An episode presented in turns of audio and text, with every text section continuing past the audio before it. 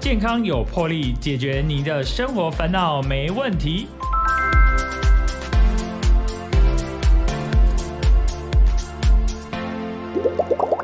大家好，欢迎收听《健康有魄力》，我是主持人破哥。破哥今天非常开心，要邀请到台北市药师工会的王明元药师来到我们的节目。我们请明元药师自我介绍一下。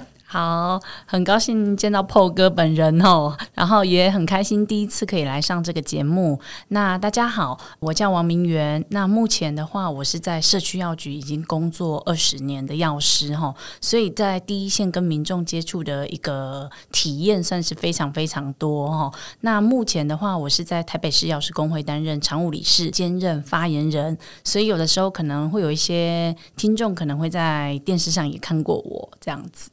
哦，所以也是常常需要上电视。就记者采访的时候就会比较多，像前一阵子疫情那两三年啊，对啊，那那个频率就会非常非常高，所以连我同学都说：“哦，要找你很难，在电视上看到你机会还比较大一点。”哎，所以也需要常常上电视，所以你的知名度就很大咯。呃，没有没有没有，哪里哪里不敢当不敢当，就是在医药界这一块来讲的话，算是有经营啊。对，是。那也是透过这样的一个露出，所以才让比较大家，我觉得也是透过这次疫情哈，才让大家更了解药师这个行业。说真的是这样子啊，说其实我们都知道医师医师，可是你说现在医药分业之后，大家才慢慢渐渐了解说，哦，药师原来跟我们的生活是息息相关呐。是是，而且药师在我们生活中还算蛮重要的一个角色耶。后来才陆陆续续这样子，哎，感。受到，因为毕竟人不是铁打的，像机器它也需要维修嘛。是，那人他有免疫力比较不好的时候，一定会有一些毛病产生。那毛病产生，那你去看医生，就一定会要吃药。对，其实哦，我我发现我们其实民众跟药师的一个粘着度哈，我个人觉得其实是算算算是相当高的哈，因为其实往往民众再去看医生，大家都会发现医生的时间非常宝贵哦。有时候可能讲话时间也不多，那应该说有的医生他也不想跟你多多讲话吧？有的，哎，我以前我可以哭死，说嗯，安好啊，安好，他就把他那个病历打一打，就说呵，加油啊！他喜喜安内吼，有的医生哦，他真的也是真的惜字如金，或者时间很宝贵。现在大部分医师还是还 OK 了，我觉得，就是对我觉得医生、医师、药师其实都是一种。服务业没错，我们真的是服务业。那以服务的时间来讲，药师更是比医生长上好多倍哦。而且那个咨询费是免费，是 目前咨询费都是 for free 的。是啊，有讲有的阿有的阿公阿妈吼，一直叩叩问叩叩问啊，你嘛是爱给人回答的对啊。对啊，阮定定叫人客进门是半点钟的。啊，迄个村的人客要安怎？啊啊，就是阮头家就要家己吼，加请人吼，有没有？多一点人手出来哈，协助哈，才有办法让民众做到最好的咨询。所以说也是有一些药物咨询，真的是挺花时间的，非常耗时间。举例来讲，像这一次我们那个新冠病毒的那个口服抗病毒药，哦，我们只要一个晚上哦，不用多。哦，只要一个晚上大概十来张这样的处方签，我们大概可以卡住一个药师一个晚上没有办法做其他事情。真的，平均一个人就要花大概十到二十分钟做整个药物的一个 screen 啊，哈，检视啊，或者是一些其他的一些肾脏功能的检查。所以哈，我们在这一块真的是药物咨询来讲，对药师一直都是一个非常大的一个角色。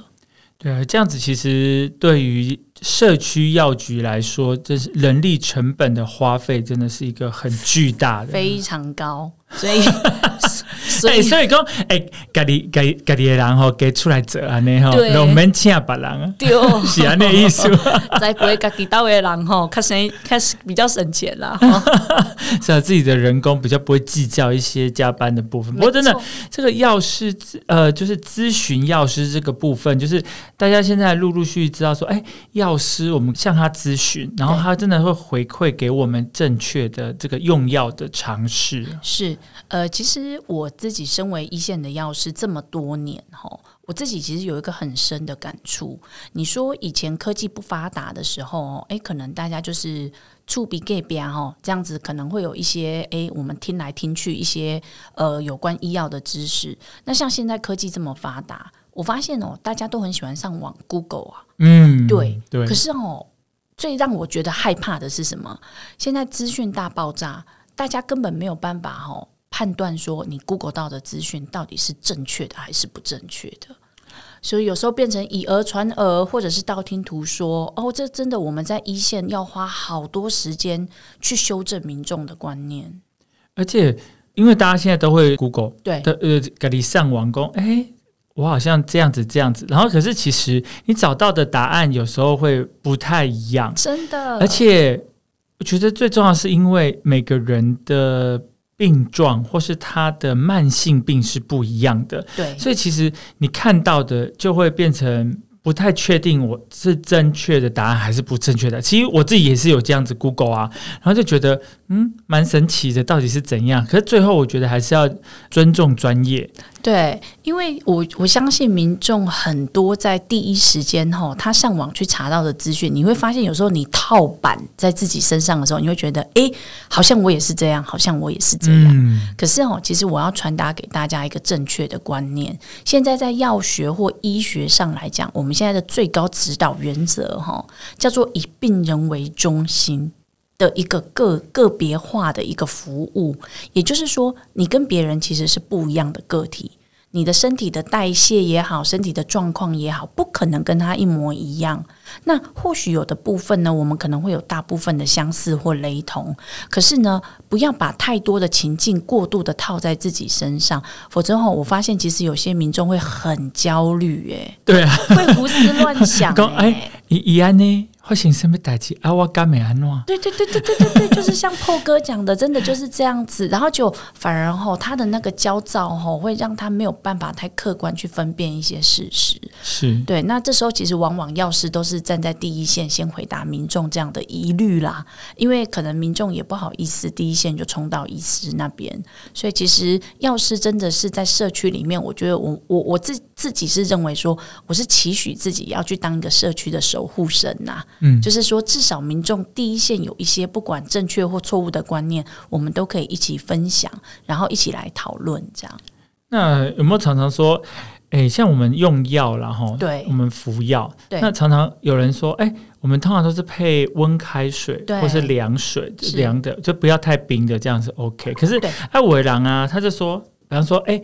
我在啉咖啡的时候，我在喝茶的时候，甚至我喝个真真奶的时候，我可以顺便把那个药喝吃进去吗？这样是不是？哎、因为觉得有有的觉得说药苦苦的，有的是小朋友，对小朋友呢，一定要给他滴滴的感觉，然后他才愿意愿意那个吃药。你知道，我女儿小时候很厉害，是她她可以一个小时都都吃不了药，很厉害，有多厉害呢？有功啊，她说。哦，你再给我一点时间，我一定可以自己，我可以自己。好。然后我们就让他再想，就说好来吃哦，那再等一下，再等一下，再等一下。最后就讲到我们，我我跟我太太就两个，呃，一个一个用抓的，然后一个用灌的，改管的起啊那样。可，是他还是，如果他很很反抗，他还是有办法把它弄出来。因为小时候是吃药粉，是。药粉的时候小朋友真的很难呢、我们我们家大的那个对吃药真的很不行，我们家小的那个就很勇敢，就可以自己咖喱加咖喱加那对那个真的是后来真的很恐怖。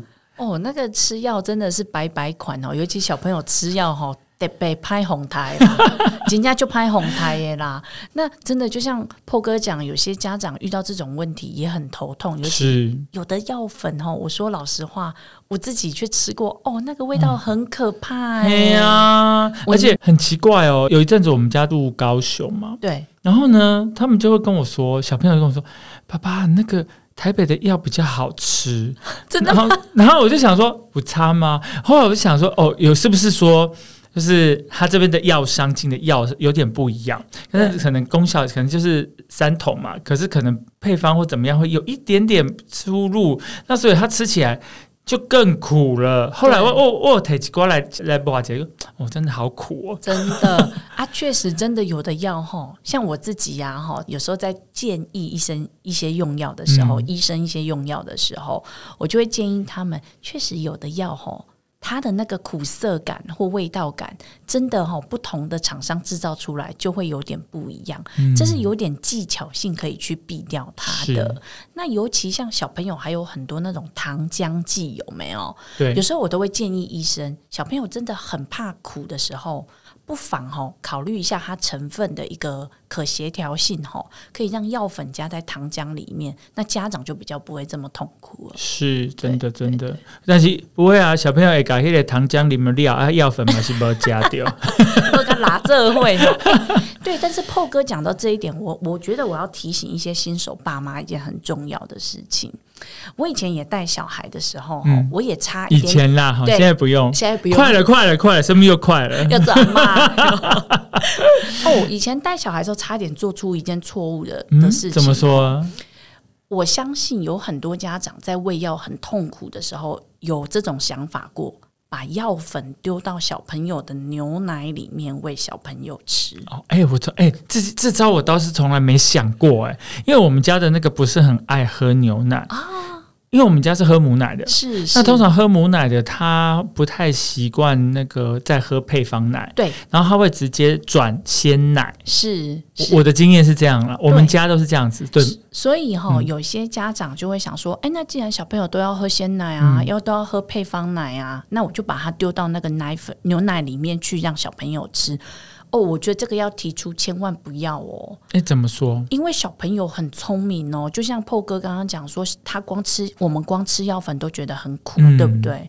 那小朋友很聪明，你一旦用这种方式去拐骗他的时候，哦，其实那个牛奶的味道没有办法盖掉药物的苦涩味的时候，下一次啊，非常容易造成小朋友对他的主食，也就是这个牛奶。会有排斥的现象，他简单说，他会觉得你骗了我一次，嗯你有可能下次你还是用一样方式拐我，所以我遇过有爸爸妈妈用这一招，结果导致小朋友提早厌奶哦。哎呦，这样反而不好。对，所以我我觉得哈，我真的要提醒哦，如果有新手爸妈，或者你觉得喂药很头痛的爸妈哈，千万不要用这个方式去拐骗小孩，小孩子哈会对牛奶产生很大的一个恐惧感。嗯对，这个也是医生也会不建议这样用，而且牛奶有时候会跟一些药物哈，它会降低药物的吸收，所以我们才会刚刚一直讲嘛，我们吃药最好还是配温水，嗯那不要去配什么牛奶啊、茶、咖啡那些啊、奶茶啊那个最好都不要。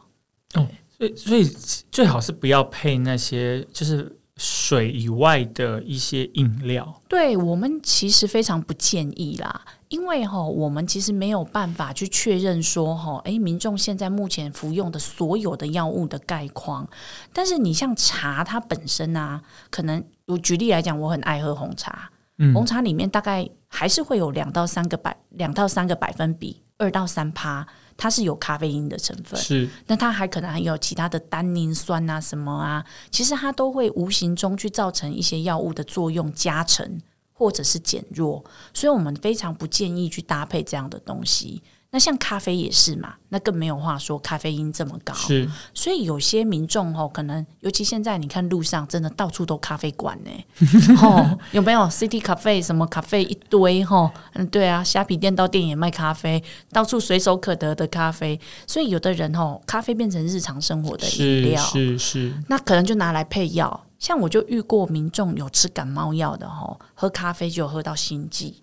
哦，哦，他说：“哎、奇怪呢，药师怎么以前都不会呢？啊，怎么最近吃感冒药那个心悸的好厉害哦？”嗯，对，那后来跟他聊一聊，聊一聊天之后啊，我就想到说说，哎，会不会现在真的？因为我自己也是视咖啡如命的那种人，不喝不行呢。对，所以就会也会跟民众讨论一下，哎，你可能平常常喝什么饮品？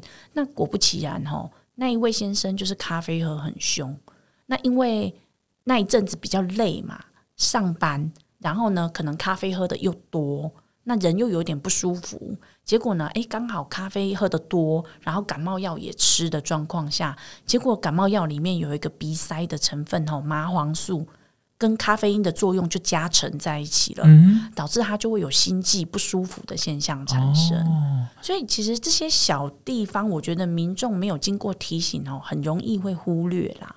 真的真的，所以哎，其实所以喝茶、喝咖啡啦，然后牛奶这些都不不能配药，所以还是以温开水来配药是最好的。没错。啊，所以安尼安尼救了呗，一点没塞咯。哦，就当然没塞，强烈不建议呢。是啊，所以其实我们这个服药，大家都会常常有这个服药的的需求，然后不管是感冒啦，或是之前我们有那个那个。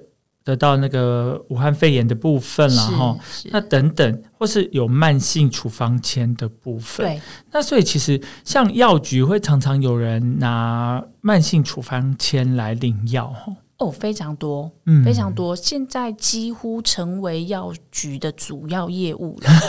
对，哎，如果没有这些慢性处方签，那个业业业业绩应该是会少掉蛮多的。哦，来客有可能哦，不夸张哦，可能直接对半砍哦。是，对，因为我们知道第一季是要在那个你就诊的医院领取嘛，对，然后第二季跟第三季是可以到一般的社区药局来领取。没错，那现在其实也越来越多。的民众哦都知道这个讯息了，所以也是非常善用我们社区药局的功能啊。五位公，哎，你来，你你你的慢性药的第二季、第三季你来提药啊？你一个一个会使上门给好你，还是讲有上面门给没较俗的？好像有这种啊。对，有啦，吼，但是吼，我说老实话，我们是我们站在工会跟那个工学会的角度，吼，我们是强烈不建议啊，因为吼，其实我们希望说。慢签拿药这一块，回归到药师的专业，吼，就是说，我们不要用赠品或者是送东西去招揽这样的客人。像我们自己，我们是就是纯粹以药师的一个软实力，可能我帮民众去过滤一些用药的安全性或什么，提供这样的一个实质的药师服务，来吸引民众来我们这家药局，那也对我们的用药更信赖。所以，我们希望说，哎。要其实民众在选择药局的时候，也可以注意一下药局真正提供给你的一个用药安全的一个照护，哈，这个方面的程度跟数值够不够？是对。那我觉得那些赠品当然都不会是重点，没错。那这个方便性跟可进性，哈，我觉得才是民众可以好好的去多利用的部分。是。那呃，像我们刚好提到说，呃，有些。我们用药服药的时候是就是就还是以温水为主。对，那像这个慢性药的，嗯，慢性处方签的部分啊，是通常是以三个月的模式嘛？一般来说，是一般是二到三个月都有可能。那如果说，嗯，像有时候。哎，我有啊，我当时没给你没给你讲，忘了。然后就是有剩下来，是那那些药要怎么处理的？有没有什么好的建议呢？是说，呃，反正他，因为我们也看不到他的那个使用期限啊。说真的，除非说你刚好说你 take 几 up 对，然后上面有对，不然通常你的那个数量有可能它就是分散散装的给你了。对对对，那其实你也搞不清楚说这个药到底会不会过期。通常我们的药要多久才会过期呀？好，呃，其实哈讲老实话，药品的有效时间哈哦，那个 range 很大，有的一年，有的两年，有的三年，甚至五年。所以我们也搞不清楚，真的搞不清楚。哎，我们药师也会搞不清楚。我我我我说真的哦，有时候真的民众问我，我也要去看哈。尤其现在有的那个药哈批号或日期啊，打的真的很不清楚。阿公阿妈根本拢看不。是，对，不要说阿公阿妈，连我都看不。你哥还笑嘞？以前我哥搞不清楚，因为你也搞不清楚，他到底是写在哪里，或者他这个是什么意思，或是放在哪个位置，其实很难呢。很难。而且有时候，就像小朋友，你可能拿到药粉，对不对？啊，你可能去医院，他又给你那种散装的药，对啊，搞不好又是眼药水啊，又药膏一大堆哈。哦，这个讲起来就会有非常多的不同。那我们先说哈，假设刚好就像你，就像破哥刚刚讲说，哎，我拿到刚好一盒，是好。那它，你仔细看它外盒上面，应该都会有写它的有效时间。一盒的我认为没有问题，它是整个包装好的，甚至有的，呃，台湾有的是因为进口嘛，对，有的它的真的是全部都是英文的。哎，对，那如果是一排的药啊，通常它也会打在上面。那其实最多最常被问到的哦，可能都是你去医院拿到那种散装一包一包的药。那像这种散装的药，因为台湾的气候真的偏潮湿温热，是，所以我们其实都是建议散装药品的开，就是这种散装药品的开封之后的保存，都不要超过六个月。嗯，对，都不要超过六个月。那万一啊，你真的诶可能不到六个月，但是你发现怎么那个药拿回来的颜色、质地都跟当初都不一样了，那就要提早丢掉喽。对哦因为每个人家体的温度跟储藏环境都不同嘛，那所以我们没有办法去一一管控这样的品质，所以民众自己啊要观察一下，留意一下药品品质，如果提早有变，就要提早丢掉。所以那个药啊，可以等来放在家里，是不是要放在这个不要太潮湿，然后也不要阳光照得到的地方，也不要说什么放在这个，比方说放在电视机上面，那就很热啊。没错，完全正确。是要放在比较阴凉的地方吗？没错，其实简单讲哦，放药品的地方你就注意要避掉三个东西，哦，一个避光，嗯啊，，一个避湿，是避免潮湿，还有一个就是避免刚刚讲的热。啊，，对因为这个都会造成这个药品，然后它的质变嘛。对，它会造成它的质变，尤其温度这一块哈，跟湿度这一块，它会造成药品的。变质，甚至是有效成分的一个分解的一个速度加快，所以你只要避掉光、热跟湿这三个东西哦，它就会是一个好的储藏环境了。哦，所以不用不用特别买一个那个什么防潮箱哦，那个放相机就好了啦，不用放药品啦。哎、对那哎，啊那讲无假料哈，我甲嘿放在放在边边读干好。哎、放哎、很多很多阿公阿妈觉得说，哎、什么东西都给它放在冰箱就对了，啊反正它也不会不会坏掉啊像。温布啊的是安内啊。每次回娘家，打开冰箱，琳琅满目的，除了食品还有药品、是，啊，哎、我也是这么想、哎，因为大家第一个一定想到冰箱就是低温嘛。是啊，那你像诶，我们今年夏天有没有就一堆记者朋友都在问我，他就说我要试，我要试。那个现在今年温度这么热哈，我们家里随便都三十六、三十七。他说那你们药品到底要怎么储存？是啊，对，但我说，其实这个温度的升高哦，可能在现在全球暖化趋势，可能未来搞不好每年夏天你都会发现。没错，对，所以其实我们会希望说，民众第一个哦，要定时去筛检自己的药品，你到底存放了多久？那第二个，你常常服用的药品哦，你应该及早要看观察一下，我们家里不可能到处都这么热吧？好、那一定会有相对比较阴凉的房间或抽屉。那我们就会建议民众呢，可以把它放在那个地方。那关于你说，可到底可不可以放冰箱？假设我家好死不死就是没有凉的地方，都很热。说老实话哦，放冰箱也不是完全不行。嗯，对，那为什么药师都会说，诶，不用放冰箱的药就不要放到冰箱去？嗯主要原因就是因为我们在开关冰箱的时候，吼，你的储存药品的那个容器啊，有可能会因为温度的变化，它可能会有水滴的形成，导致药品的变质。啊，所以在它这个冷凝的状况，哈，尤其什么东西最容易发生？你知道，玻璃瓶。我就遇过民众有跟我去买回去高单位的维他命 B 呀、嗯，好、那其实高单位的维他命 B 或维他命 C，我相信大家家里或许都有。那很多都是玻璃瓶储存，哈、那他就想说，哎呀，买回来这么贵，哈，那就放冰箱。结果哇，完蛋了！殊不知玻璃瓶它的那个，我们刚刚讲那个水珠的那个形成的冷凝现象特别明显，结果反而让它的 B 呀、上面出现非常多的黑点点。是发霉吗？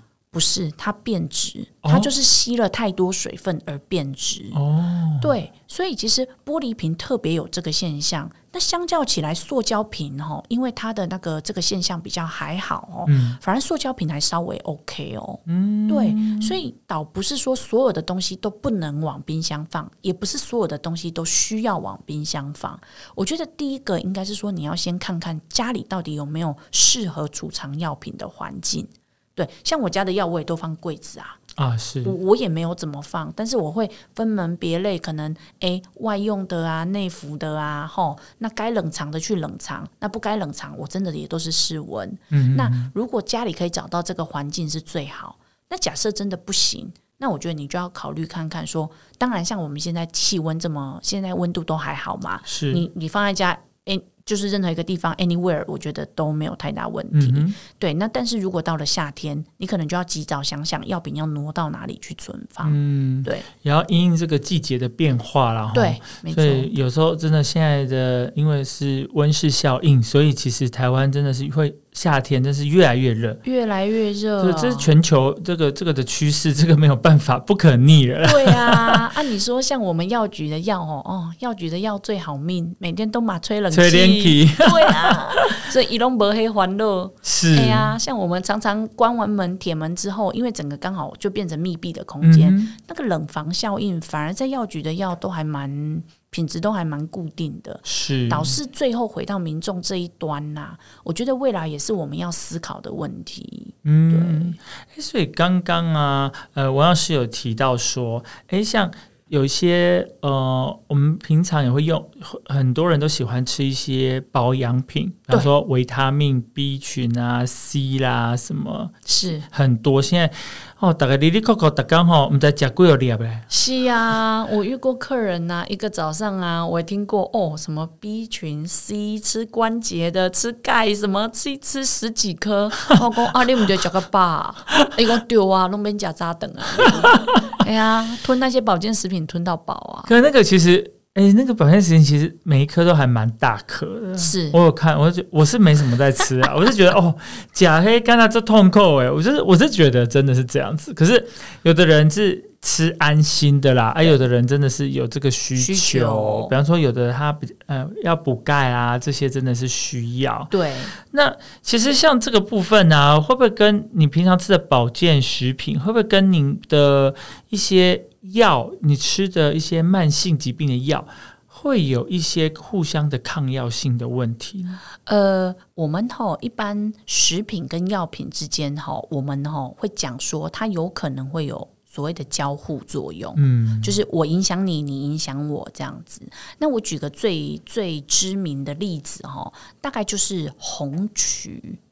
红橘，红曲，红曲，哦，红曲蛮多台湾人吃的，是不是用来抗？是降血压吗？降胆固醇，降胆固醇啊，降降胆固醇。那呃，很多大概用甲胸后，然后想说用吃的来帮把那个胆固醇降下去。哎，现在台湾的慢性病的年轻化很可怕呢。我们现在不乏看到二十几岁高血压、高胆固醇的呢，还有十几哦，还有糖尿病的，对。因为因为每天都呃可能是蒸奶啦、炸鸡啦、鸡排啦，然后每天这样子服用哦，其实 没有每天很开心呐，每天很开心，但是那个那个日积月累啊，其实。在你的身体会造成很大的变化吧？非常可怕。我看过年轻人那个手摇饮啊，真的是早上一杯，中午一杯，晚上宵夜再各一杯哦。哦，那个真的很恐怖。像我自己都告诫自己说，哈，嗯，尽量就喝无糖啊，不然的话，哈，真的想喝的话，哈，我一个礼拜也不要超过三杯。嗯，哦，我觉得那个真的长时间来讲，不管是糖尿病哦。哦，高胆固醇哦，血压还有痛风啊，那个跟痛风也有关系啊。那个有时候会跟代谢，还有其他的一些吃的，因为哦，我们的饮食，我以为那个只有海鲜吃很多才会有痛风。那个饮料含糖类的吃很多，有时候连三酸甘油脂都会高哦。哦，因为它那个糖是不是？很不是很健康的糖啊。嗯，对。那当然，我我知道啦，我听过坊间有手摇饮，号称自己是用天然蔗糖，很少吧？很少啊。但是你听起来好像稍微比较好一点点哦。甚至像我有个学弟呀，他也是忍不住那个诱惑，你知道吗？我也说你那个学弟是在做这个手摇饮店。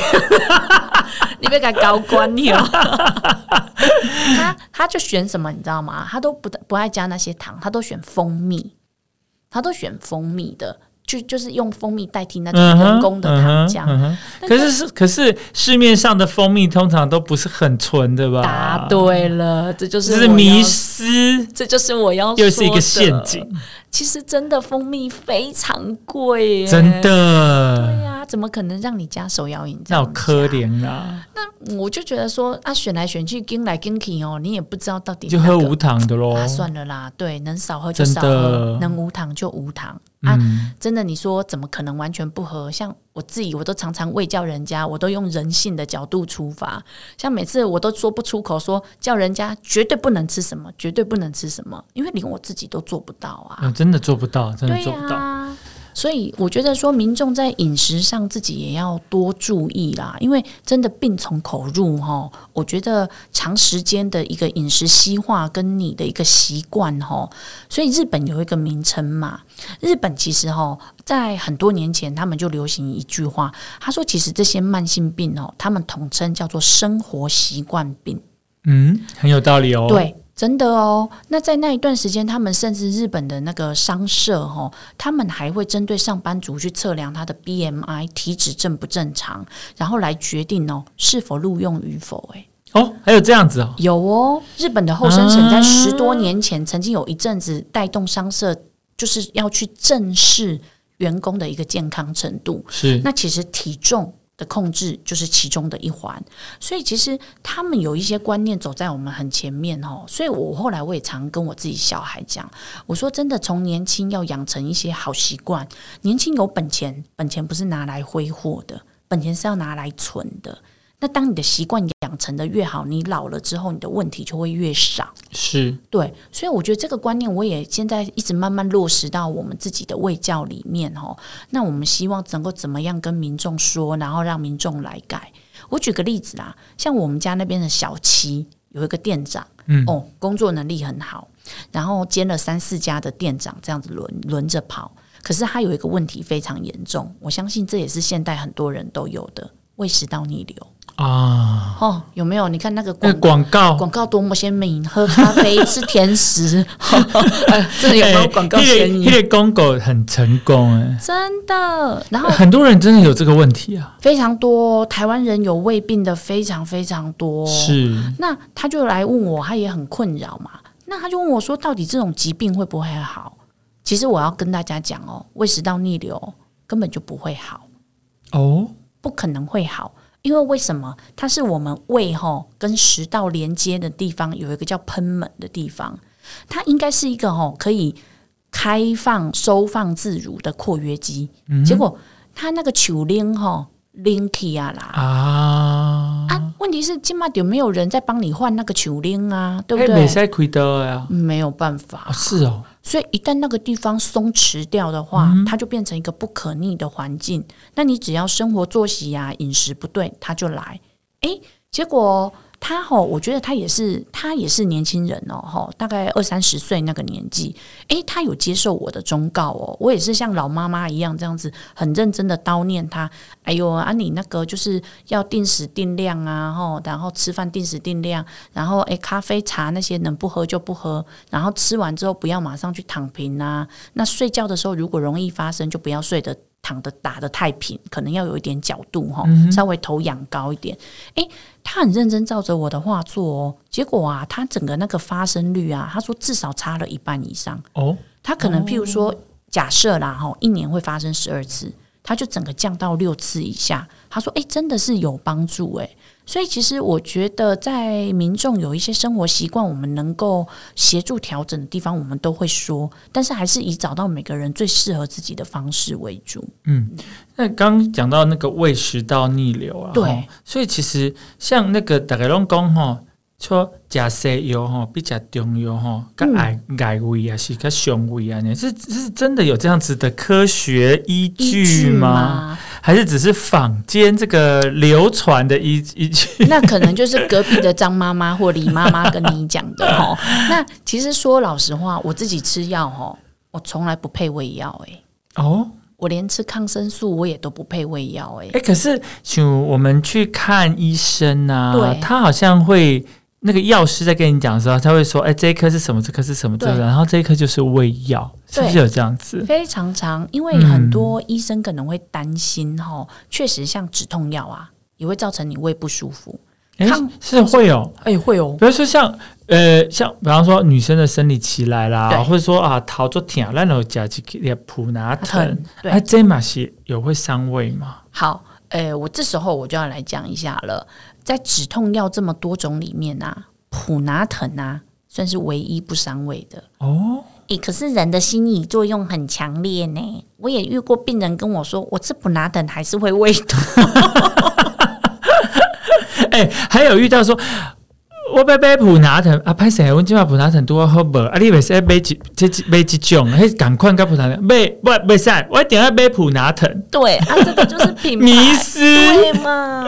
它其实它就是一个非常常见，而且医生也常开给你不是普拿藤的普拿疼啊。是，对呀、那有的民众有时候心因作用很强啊，明明就不会胃痛的东西，他也觉得吃了也是会胃痛啊，所以想要食药啊，拢会疼了，对啊。啊，所以哦，我就觉得以我们来看，我们当然觉得这不会发生的。嗯，可是哈、有一些止痛药哈、可能像布洛芬，哦布洛芬这个成分，嗯那有的胃真的平常就不太好的民众，就真的有可能会胃痛。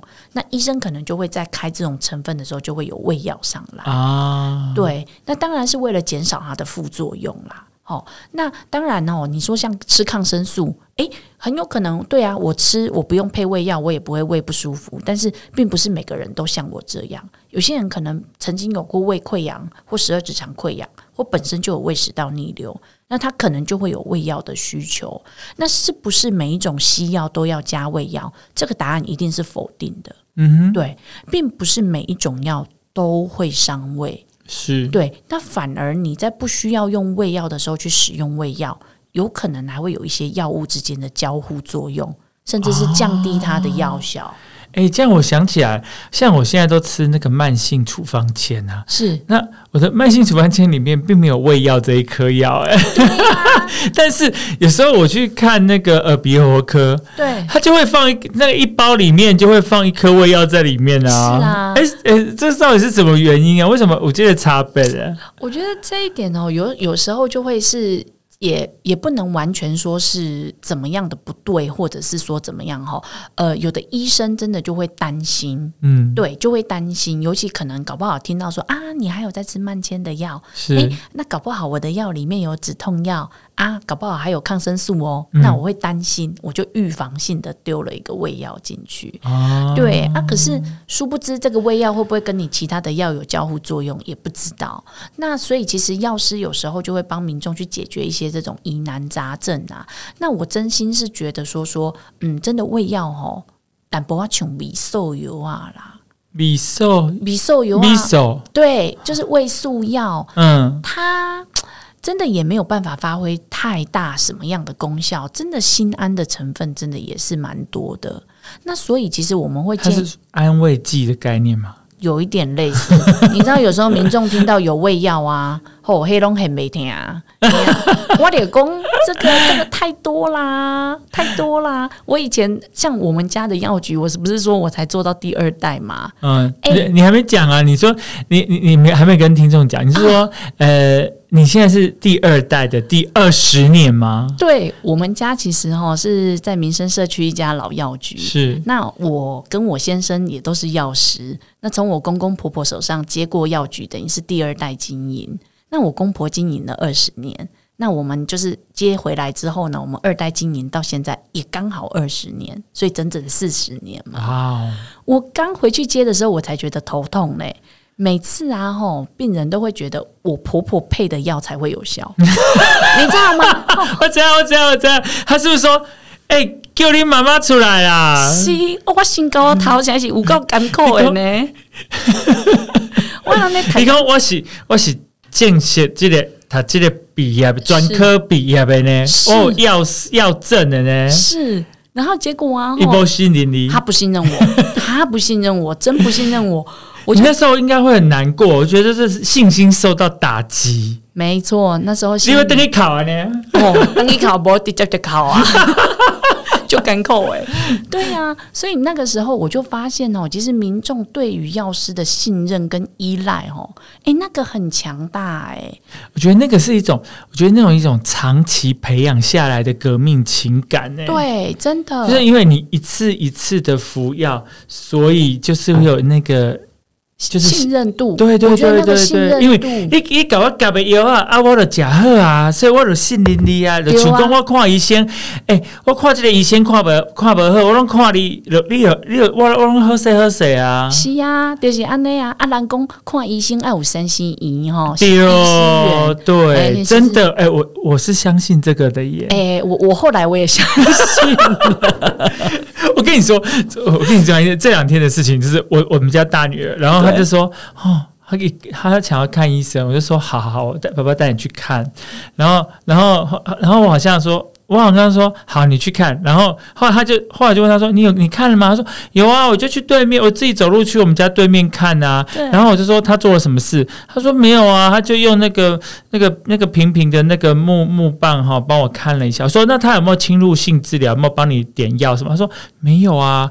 啊，我说啊，你去干嘛？他说没有，他就这样子，然后就给我药。我说好好好，然后我说等一下，我等我我等一下回去哈，我就我再载你去另外一家。然后去的时候，然后就帮他看，然后真的有侵入性治疗，然后就说啊，你这个要那个抽抽鼻涕。啊，然后他就真的就有做，然后他他今天又跟我说：“爸爸，我想要再抽一次。”然后我又载他去，结果呢，那个医生已经下班了。我就说：“好啊，那你明天早上再自己去。”我说差别很大啊！对结果赶快洗耳鼻喉科，让你问到触鼻啊那，结果那个医疗的那个差异非常大、啊。那个处置就不一样哈。因为你要去看耳鼻喉科，其实主要就是说它有那个，我我是这么想啦，还有那个它的那个设备可以侵入性给你一些立即性的药到你的，比方说扁桃腺啊，是到你的这个鼻子里腔啊对等等。对，那如果说你没做那个，那你就去小儿科就好。是啊，是啊。其实往往民众他的期待值哦，就是希望说可以做一些立即有效的处置。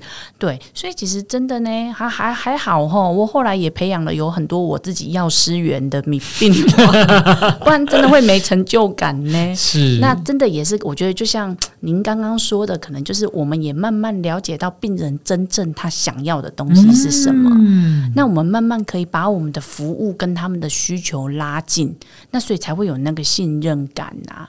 那我觉得其实很多民众在自己家附近也应该要培养一个这样的药师，真的临时有状况的时候，哦，才可以真的赶快去处理。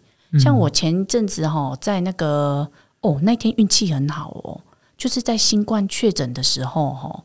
我也是每天都很忙哦，我常常常都说，我都不敢讲一句话，叫我累得像狗，因为狗比我好命。因为那时候还要送药嘛，对我真的是每天忙到天昏地暗，嗯，可以就那个想象，就一个晚上躺在家里的时候，刚好我 FB 哈跳了一个讯息，是一个病人在问我哦，那他妈妈确诊在家，结果昏倒，昏倒，结果真的那天他我不知道是他运气很好还是我运气很好，就真的难得在家划手机哦，就那个晚上。就看到那讯息，我就及时回他，我就了解一下状况。那他后来跟我提到他确诊，那我问他你有没有血氧机，刚好他有，就血氧掉到八十几。我说哦，那很严重啊，要我说你赶快送急诊啊！我说快快快，这没有什么好犹豫的，对要赶快送急诊。对，八十几耶，对啊，他妈妈年龄又很大啊。后来我一听他的名字某某某啊，我就说啊，这不得温到会病人是啊，对，是讲什么慢性病，温都马嘿在啊，就真的他就说谢谢你，还好就是及时告诉他怎么处置哦，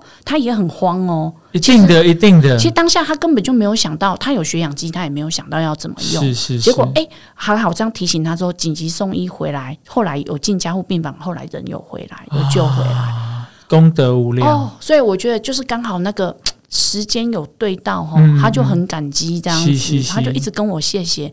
我说没有啦，真的，您的运气也真的很好。不然我说我常常忙到可能看一个讯息都已经晚了三四个小肯时，定的，肯定的那个可能结局又不一样了、是是，是，对。哦，真的是，对啊，提供啊，我波比啊，哎呀，那所以我觉得大家真的哈，如果可以善用社区药局的药师哈，像我自己即使出国，我手机也都二十四小时开。有时候民众有事情还是会赖我，是甚至是住美国的客人、住大陆的客人，那我们药师其实都不会吝啬说是不是什么，你知道吗？有人下班不接手机、不不回来，我们是没这样子啦。所以我们希望说，还是希望给民众哦一个，不管是平常生活上上啊，或者是一些简单的一些自我照护上的一些指引哦，我觉得这个都药师都还蛮乐于付出的。是，那最后啊，就是呃，我们今天访问的是台北市药师工会的王明元药师哦。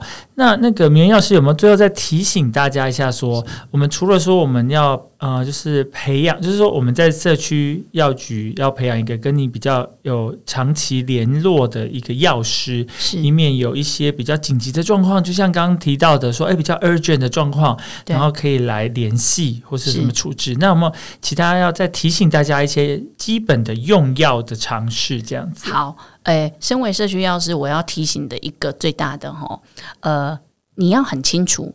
不管是刚刚破哥也有讲到，有些民众会吃保健食品吃一大堆。我觉得民众不管是用药用保健食品，第一个你要很清楚你要的是什么，那第二个你要很清楚自己的身体的疾病状况，那第三个就是不要随便去接受别人推荐你的药，尤其是亲朋好友假贺道修博。我觉得这个在药品是行不通的，错。对，那我觉得其实我会比较希望说，在今天最后总结这三点哈，清楚自己的需求，了解自己的状况。那我们不随便接受别人推荐的东西，那有问题咨询专业的医师或药师。那我觉得这样子，您的用药安全就会有保障。是的，今天非常谢谢台北市药师工会的王明元药师来到我们的节目，也讲这么多有用的知识给大家，希望对大家都很有帮助。谢谢，谢谢，很非常开心，谢谢。King San Q, Chillax Radio.